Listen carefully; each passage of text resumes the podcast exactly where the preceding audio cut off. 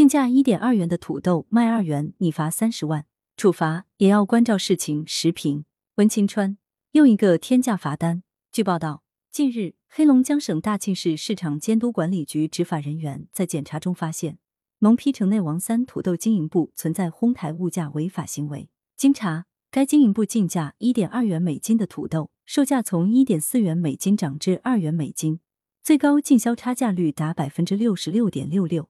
执法人员拟对其处以三十万元罚款。消息一出，舆论哗然。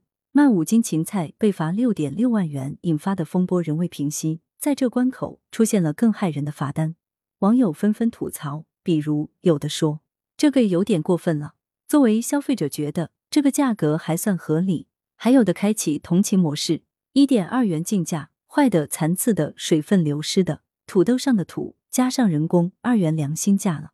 网友的这种心态颇堪玩味，无论吐槽还是同情，都是基于朴实的正义感以及设身处地的代入感。因此，他们凭直觉认为这种罚款不近人情、逾越情理、过于严厉。但要看到，这个罚款跟卖五斤芹菜被罚六点六万元相比，却有不同之处。卖芹菜的个体户是零售芹菜，即便存在农药超标，危害或不是太大；而这家经营部不是一般的个体户，而是较大的批发商。一旦哄抬物价，将扰乱市场秩序，影响千家万户的基本生活。售价从一点四元每斤涨至二元每斤，单价看似不高，但一旦累计起来，涉案金额或许惊人。最关键的是，这家批发商涨价的时机不对。当时，大庆市出现突如其来的疫情，城市主城区按下了暂停键。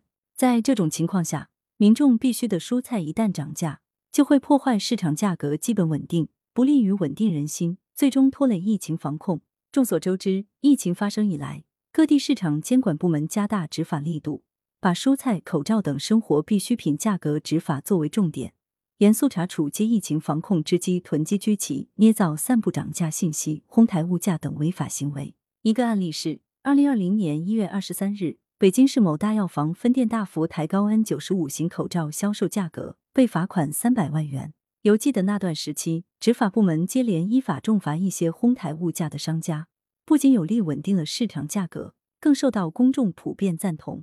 回到大庆这起案例，其看点不是罚款多少，而是该不该罚。大庆市市场监管局接受采访时称是依法处罚，还表示处罚是合理的，并且这是保障民生的重要依据。在疫情初期，把价格控制住，百姓买菜才能便宜。不从源头来打击的话，到终端、后端价格那不越涨越高吗？有个细节是，黑龙江省此前发布司法公告，要求购销差价超过百分之三十的，由各级市场监管部门按照哄抬物价行为依法行动，依法从严从重从快处罚。根据国家市场监督管理总局二零二零年二月一日发布的相关指导意见，经营者出现经营者销售同品种商品。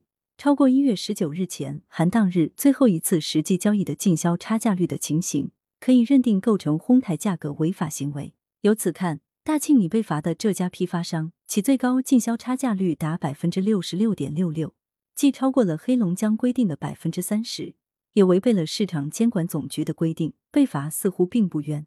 既然如此，为何那么多网友共情乃至同情这家批发商？表面看起来，跟网友不了解详情有关。实则跟当前的经济环境有关，跟眼下市场主体的处境有关。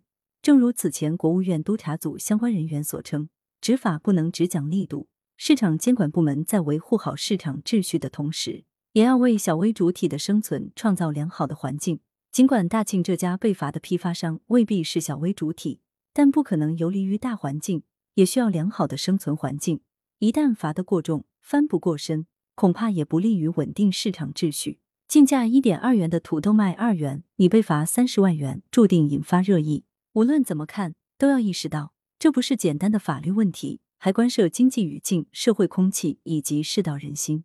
罚还是不罚，以及罚多少，都要遵循法律。在这一前提下，也要关照事情，抚慰人心，以期取得良好的执法效果。